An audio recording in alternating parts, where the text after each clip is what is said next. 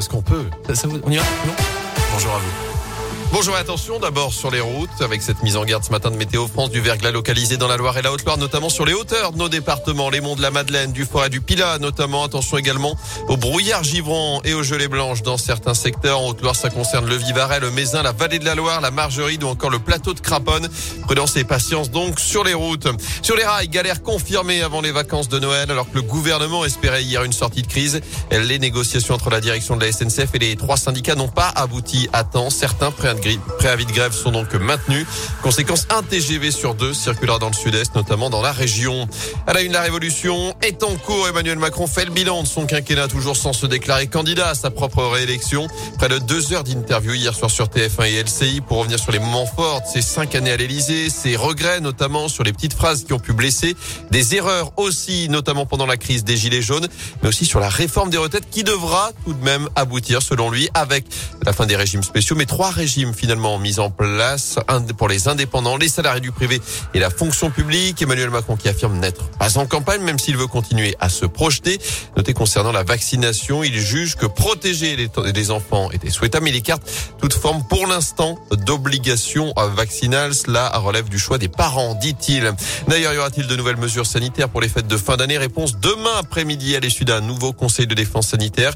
A priori, il devrait s'agir d'ajustements sans restrictions sévères, pas de confinement, de couvre-feu ou encore de mesures spécifiques pour les non-vaccinés, mais plutôt une accélération de la vaccination avec un raccourcissement du délai pour les doses de rappel qui est à l'étude. Rien n'est encore acté. Le temps presse en tout cas pour l'exécutif. La pression pèse sur les hôpitaux. Près de 50 000 nouveaux cas par jour en moyenne. Près de 3 000 patients sont désormais en réanimation. Le chiffre pourrait atteindre 4 000 au moment des fêtes de fin d'année selon le porte-parole du gouvernement Gabriel Attal. Sans parler du variant Omicron qui pourrait être encore plus contagieux que Delta et qui pourrait prendre beaucoup plus de place en début d'année prochaine. En foot, ça va bouger à saint cet hiver. Une nouvelle ère s'est ouverte hier à la SS. Pascal Duprat a dirigé son premier entraînement le matin et l'après-midi, il a été présenté à la presse, accompagné de Loïc Perle, nouveau coordinateur sportif, et de Jean-François Soucas, le président exécutif. Pascal Duprat a notamment affirmé qu'il croyait que son groupe avait les capacités pour se maintenir en Ligue 1, mais qu'il ne serait pas contre quelques recrues. La période de transfert débute d'ailleurs dans deux semaines et la SS sera privée en janvier, voire février, d'au moins cinq joueurs à cause de la Coupe d'Afrique des Nations.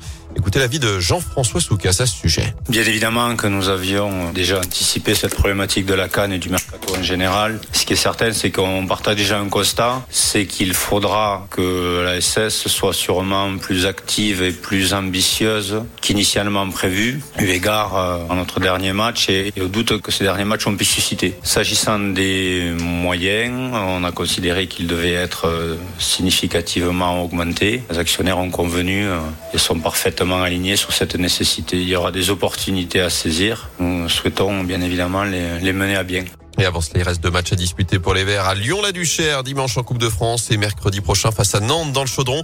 On vous fera gagner vos places. Oui, avant 9h. Dans ce coupe matin, avant 9h. Enfin, avant cela aussi, les Bleus dans le dernier carré. L'équipe de France féminine de hand, titrée cet été au JO, s'est qualifiée hier pour soir pour les demi-finales du mondial en battant la Suède 31-26. Elles affronteront demain le Danemark pour une place en finale.